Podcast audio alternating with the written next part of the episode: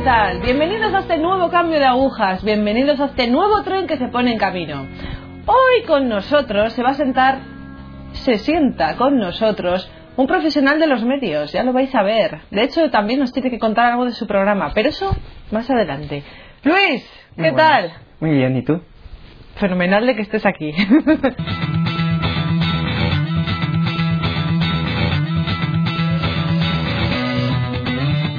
Cuéntanos, ¿naciste en la familia? Escandey Millán. Mi padre es profesor de filosofía y mi madre, bueno, se dedica al banco de alimentos. Entonces ello, mi madre es de Madrid y allí es donde vivimos. Mis padres son muy católicos y siempre nos han dado una educación muy católica. Mi madre es del Opus y mi hermana también. Somos cinco hermanos, yo soy el del medio. Y bueno, debido a lo del Opus Dei, pues fuimos a un colegio del Opus Dei la mayor parte de mi vida, hasta los 14, 13 años. Y bueno, allí fue donde hice la primera comunión, donde empecé a hacer de monaguillo ayudando a los sacerdotes allí. Tenía la confesión muy cerca.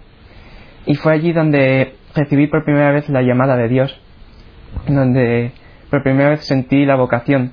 Los sacerdotes de allí, en una de las clases de religión, nos Ujú. pusieron un vídeo bastante cutre sobre la vocación. Luego lo he visto y es... Super cutre. Sí. Vale. Pero en ese momento me llamó mucho la atención porque nadie me había propuesto tan directamente. ¿La vocación o el Sí. servicio a Dios? Sí, y entonces yo sentí que dentro de mí algo se removía y me dije, pues oye, pues quizás sí que Dios me está llamando para algo, no sé el qué, pero en, en ese momento interpreté sacerdocio, simplemente servir en el Opus Dei, porque era lo único que yo conocía, Ajá. no sabía que había nada más lejos de allí. Y me puse en contacto con el sacerdote de allí, estuvimos hablando mucho, muchos años, y él me animaba a, a seguir perseverando, pero también me pedía un poco de, de precaución. Y al final... pues, Entiendo que por la edad, Sí, quizás. eso es. Vale. Y sí, ¿Y al yo- final? Y bueno, con el paso del tiempo, pues cambié de, de vocación, digamos. Pensé que es mejor empezar como numerario del Opus Dei, quizá que me guiase mi director Sí. espiritual, etcétera. Y bueno, llegó un momento ya a los 13, 14 años, que fue cuando dejé el colegio, estaba empezando a tener problemas de estrés, de, tenía problemas de insomnio y de mucho agotamiento por, en parte por el- los estudios que no me, yo me exigía demasiado a mí mismo Sí. y al final acabé destrozándome los nervios y no conseguía dormir porque quería exigirme más y más. Y entonces mis padres decidieron cambiarme de colegio. Ajá. Aquel cambio para mí yo lo vi muy bien, pero me llevé una gran desilusión. ¿Por qué? Pues porque el ambiente del nuevo colegio era bastante chocante para mí. Había, en parte los profesores eran muy, no me tomaban en serio cuando les hablaba de mis problemas de estrés, de insomnio. Ellos siempre me pedían que estuviera a tope con las, con- totalmente centrado en eso. asignaturas. Sí, yo les necesitaba un poco de calma después de todo lo que había pasado. Y luego también lo que más me afectó fue que ha- había también por ahí chicas, era la primera vez que estaba en un colegio mixto, había también gente drogadicta allí, había en clase de religión yo me acuerdo que el chico que estaba al lado mío eh, se ponía a preparar sus porras delante de mí, yo ni siquiera sabía lo que eran eso. Y poco a poco pues yo me hice por allí un, un par de amigos nada más. Pero para adaptarnos y eso pues empezamos a entrar en lo de las fiestas, eh, probar el alcohol, probamos un poco las drogas y, y entonces yo quería adaptarme a simplemente a eso. Tú querías ser aceptado por tus compañeros de clase, por el ambiente en el que te movías allí en el, en el colegio. Sí, yo además no sé por qué asocié que en el anterior colegio no me había ido bien por, por Dios, porque Él no me había protegido, no me había ayudado en la, cuando estaba mal. Entonces en ese momento dejé de interesarme por Dios y dije, pues voy a construirme a mí mismo sin Dios, voy a ver qué tal me va sin Él. Y entonces intenté copiar un poco cómo eran los demás, cómo hacían las bromas, un poco bromas verdes, como... Pero, vamos a ver, si en casa sí había ese ambiente católico, eso tuvo que ser una ruptura también con, con tus padres, con tu familia. Eh, mis padres se lo tomaron un poco como que ya estaba en la adolescencia, que estaba tratando de ver cuál era mi personalidad y eso. Estaba empezando a probar cosas nuevas. Tampoco ellos sabían lo que estaba haciendo realmente allí. Sabían que lo pasaba mal por ese colegio, pero pensaban que era simplemente por lo académico. El periodo, o, bueno, también, lo sí. académico también. Un poco la edad y eso. Bueno, pues empecé a, a caer en muchos vicios que poco a poco pues me fueron alejando de toda, toda la vida de fe que había estado llevando. Y ya ni siquiera me interesaba ir a misa. Dejé los círculos y reuniones que tenía con el Opus Dei, que entonces trataba un poco de mantener, pero que ya dije, pues no tengo allí ya amigos, todos se han ido, yo ni siquiera estoy en ese colegio, pues lo dejo. Luego, no sé, tampoco, tampoco eh, recibí la, la confirmación. Y nada, O sea que lo abandonaste Eso es. 100%, ¿eh? Sí, sí. Mis padres no se daban cuenta de ello. Ni me- bueno, sentían que había algo, pero no querían meterse por medio. Tan solo mi padre de vez en cuando me decía algún consejo para, para animarme, me dio algún libro y mi madre también me ayudaba. Me decía que fuera mucho la confesión, aunque yo no le hacía caso. Decía, sí, bueno, ya, ya cuando me apetezca, Sí. sí. Todavía no lo necesito.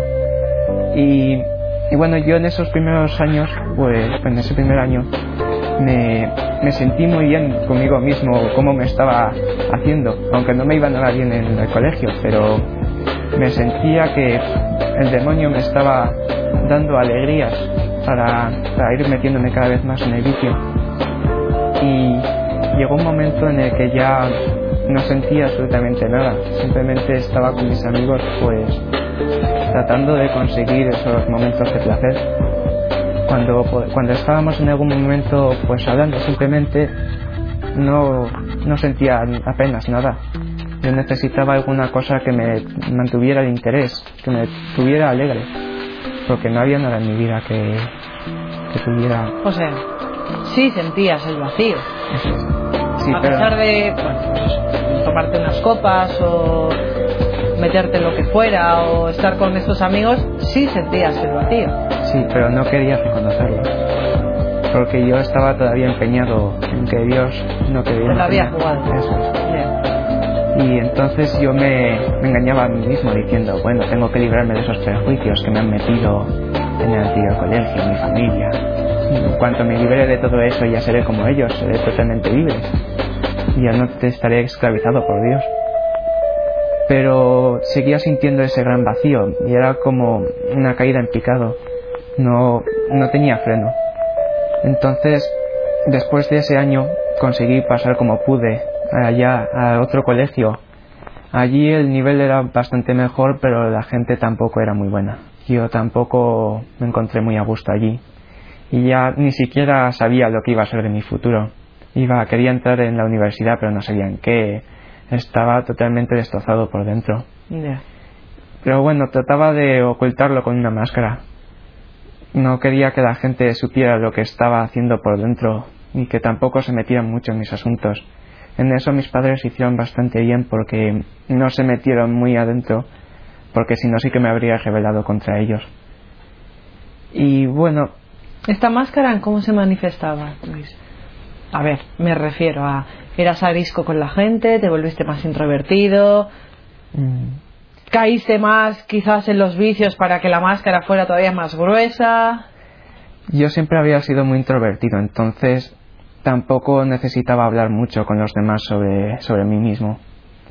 Pero sí que intentar sonrisas falsas, estar en misa o en el ángelus o en lo que fuera con ellos, pero sin, sin, estar atento, Sin mirando al otro lado.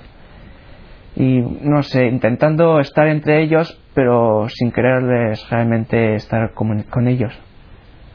Y no sé, en ese, en ese año de, de colegio, pues ya no podía, no quería ir cayendo más bajo, pero tampoco quería subir, quería quedarme en un punto medio, que era mi zona de comodidad, Sí.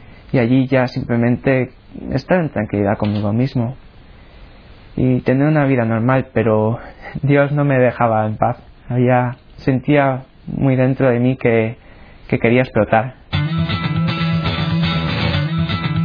Estuve un año sin hacer nada porque no sabía a qué quería dedicarme. No tenía ninguna ilusión, nada que me atrajera. Finalmente me decidí por la historia. Ya fue este año. Y bueno, me fue más o menos bien, pero el ambiente era todavía peor que en cualquier de los colegios en los que había estado.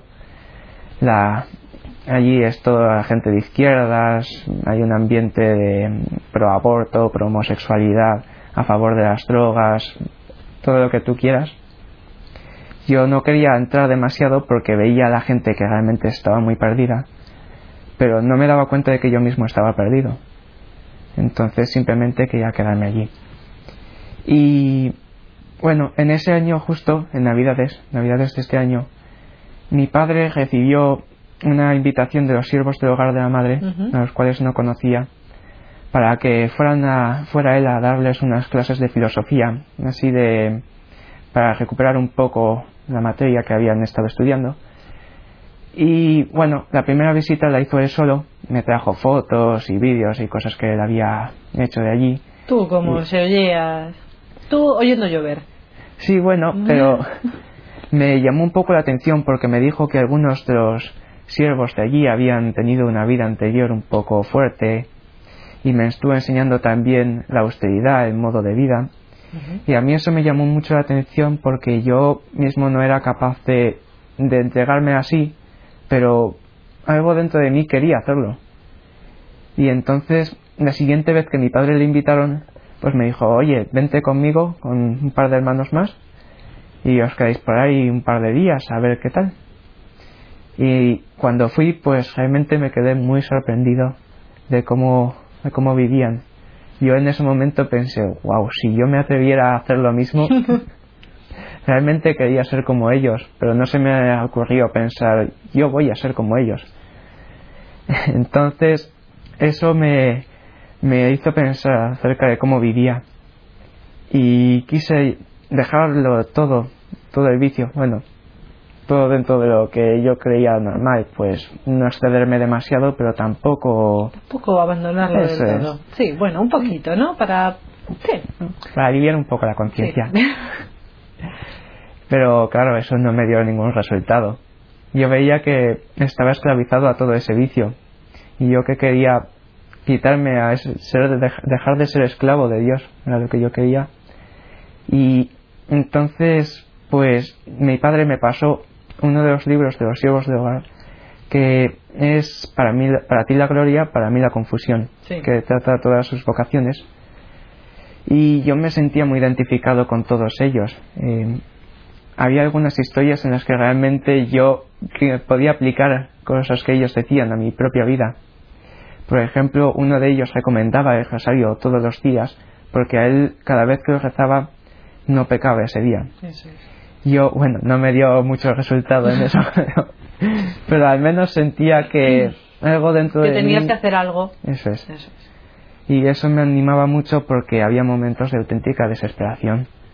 Eh, por un lado todo el mundo diciéndome lo que tenía que hacer, por otro lado ver a mis padres que llevaban una buena vida, que a mí me parecía realmente ejemplar, y yo mismo estaba tirado por, por los dos lados pues con la con la el rosario intenté también hacer un poco de oración diaria, cinco minutos. Porque desde mm. los 14 lo que era oración, oración. Nada de nada. No, yo de vez en cuando me acordaba de Dios, pero para mal. Vale. y cuando, bueno, eh, estuve unos cuantos meses así, luchando, levantándome y volviéndome a caer todo el rato. Yo ya no podía más, no sabía a quién decírselo. Entonces finalmente fui a, a uno de los sacerdotes de mi parroquia, a los cuales conocía porque eran antiguos alumnos de mi padre. Y a uno de ellos, pues hice la confesión desde hacía mucho tiempo, desde que había estado en las presillas con los siervos, tampoco había vuelto a confesarme, no sabía para qué me iba a servir.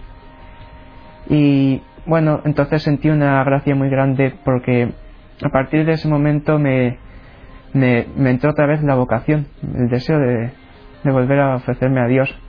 Pero no sabía ni dónde ni cómo iba a poder hacerlo estando en ese estado.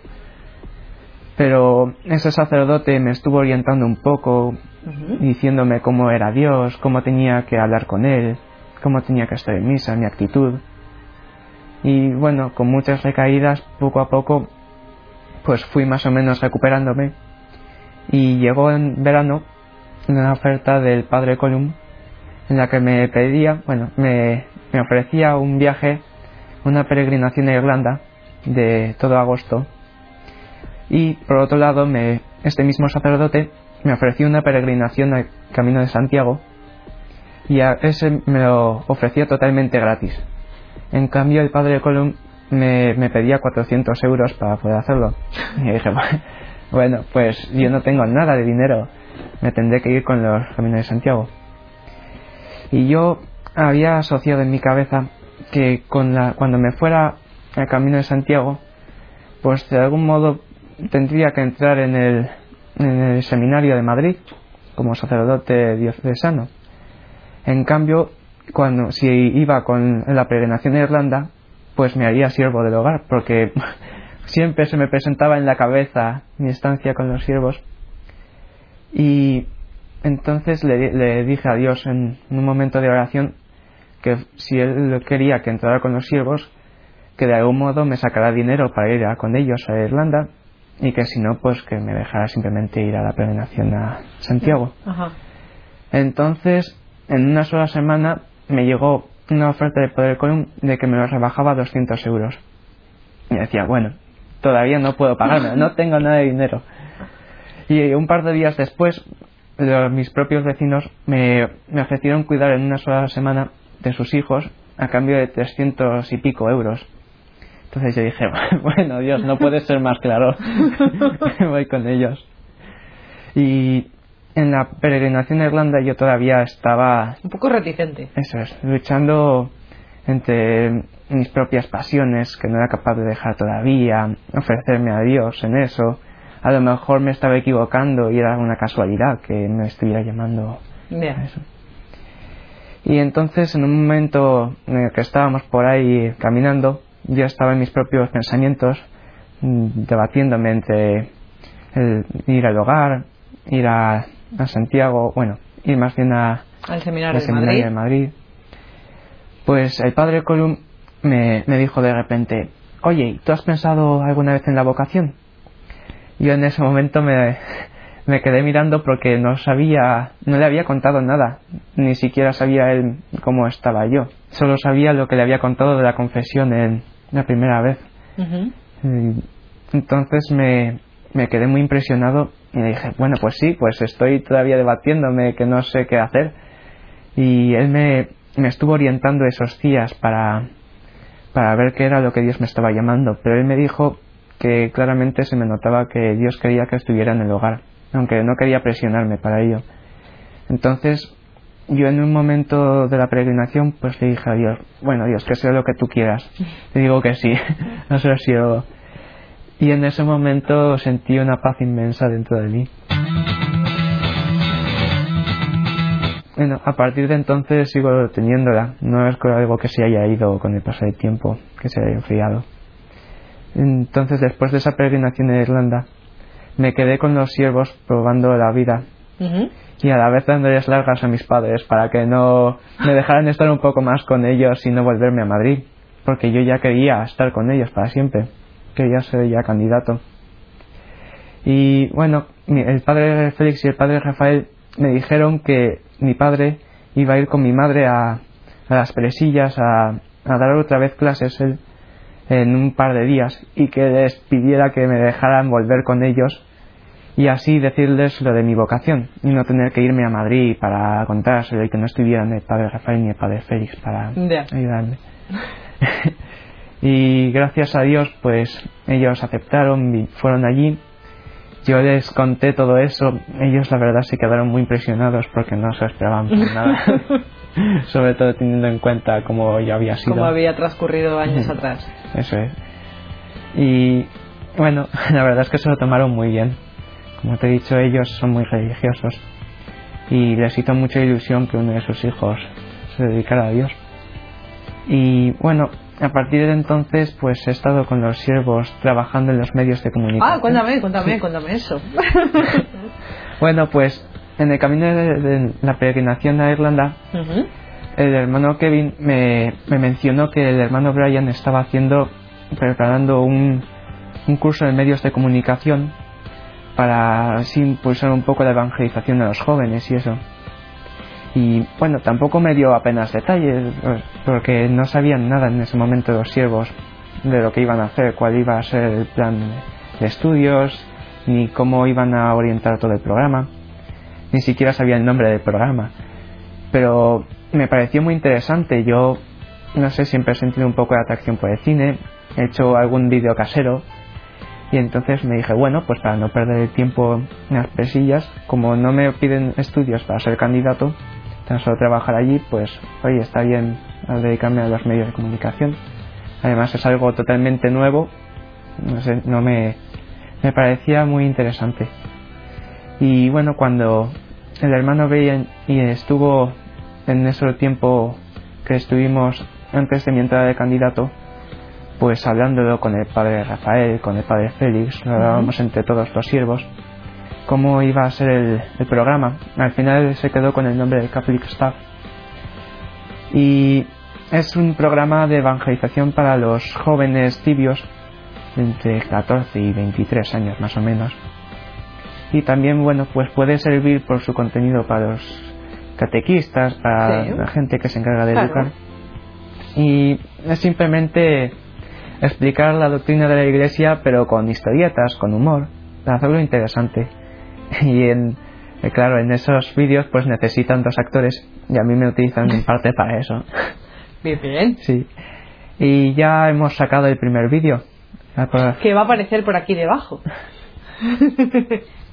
para que lo veáis. Y, y bueno, estamos teniendo bastante éxito, la verdad. Y estamos bastante ilusionados todos estamos viendo que Dios nos está ayudando mucho. Cada vez que empezamos a grabar o a hacer el guion o lo que sea, pues pedimos la ayuda de la Virgen y del Espíritu Santo para que nos ayuden y se nota mucho su, su ayuda, su inspiración. Y bueno. Y todo para la gloria de Dios. Todo para la gloria de Dios. Y me encanta, ¿eh, Luis? Yo que lo he visto, de verdad que es muy gráfico, es muy didáctico, como me gusta decir a mí, y es súper divertido. Y es verdad lo que dice Luis, es muy adecuado para las catequesis o para las clases de religión en el colegio y en el instituto.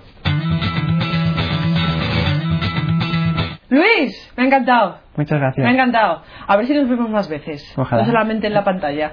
¿Vale? Gracias. Gracias a ti. Gracias a vosotros. Venga, hasta la próxima. Hasta luego.